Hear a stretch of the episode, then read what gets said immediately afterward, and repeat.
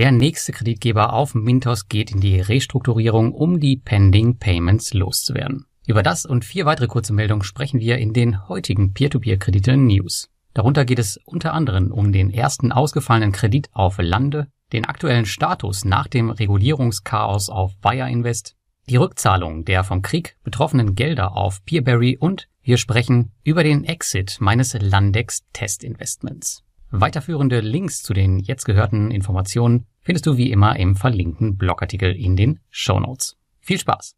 Ja, nach Creditstar hat Mintos nun auch für die Pending Payments von IDF Eurasia den Weg der Restrukturierung der Rückzahlung gewählt. Konkret sollen nun nach neuer Vereinbarung stufenweise 11 Millionen Euro bis zum 31. Oktober zurückgezahlt werden. Zudem werden die Zinsen um den Faktor 1,2 bis 1,4 erhöht als Entschädigung für die Investoren. Die Gesamtrendite der rücklaufenden Zinsen steigt damit deutlich auf über 17 Prozent im Mittel laut Mintos. Auch darf der Betrag der Pending Payments seitens IDF Eurasia nicht weiter aufgebaut werden. Ansonsten war es das auf Mintos für diesen Kreditgeber.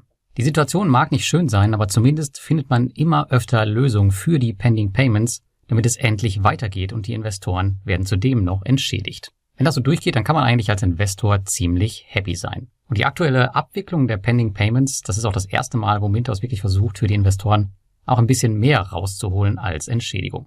Dazu gekommen ist es übrigens, da nach dem Start des Ukraine-Krieges diverse Zahlungsströme für zwei Monate unterbrochen waren.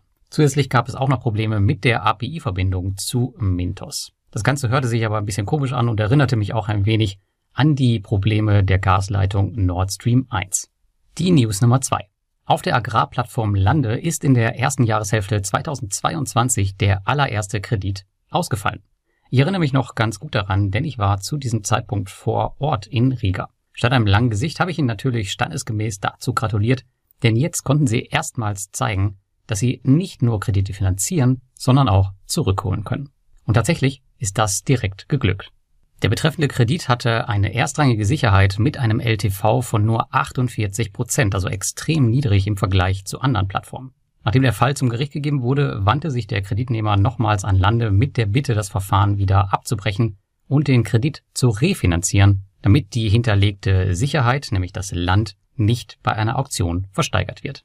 Lande akzeptierte diesen Vorschlag und der Kreditnehmer hat Wort gehalten und alle ausstehenden Gelder inklusive Zinsen zurückgezahlt. Auch wenn ein einziger erfolgreicher Fall noch nicht wirklich aussagekräftig über die Rückholungsperformance ist, so ist es doch ein schöner erster Erfolg für die noch junge Plattform. Die News Nummer 3. In der letzten Woche hatte ich von den katastrophalen Umstellungsproblemen auf der P2P-Plattform Wire Invest erzählt. Seitdem hat sich wenig getan und es gab keine Kommunikation mehr von der Plattform in Richtung Investoren und leider auch nicht mir gegenüber. Noch immer wird an der Darstellung gearbeitet, zumindest sagt man uns das, wenn wir uns dort einloggen. Und ein kleiner Lichtblick ist, dass der Kontostand mittlerweile annähernd, zumindest bei mir, zu meinen letzten Aufzeichnungen passt. So ganz nachprüfen kann ich das jedoch nicht, denn, und damit kommen wir zum Negativen, der Kontoauszug funktioniert noch immer nicht. Also ich kann nicht sehen, wie viel Zinsen ich wirklich in diesem Monat bekommen habe. Der Kapitalfluss bleibt damit im Dunkeln. Auch ein Download des ausführlichen Kontoauszugs sowie auch die deutsche Sprache nicht wieder reaktiviert wurde. Wire Invest gehörte übrigens bis dato zu den Top-Plattformen in meinem Portfolio, was die Rendite angeht. Zumindest in diesem Bereich erwarte ich eigentlich durch die derzeitigen Probleme keinerlei Änderungen ins Negative. Die neuen Asset-Backed Securities sind ordentlich verzinst und die Performance wird daher weiter auf einem hohen Niveau verbleiben.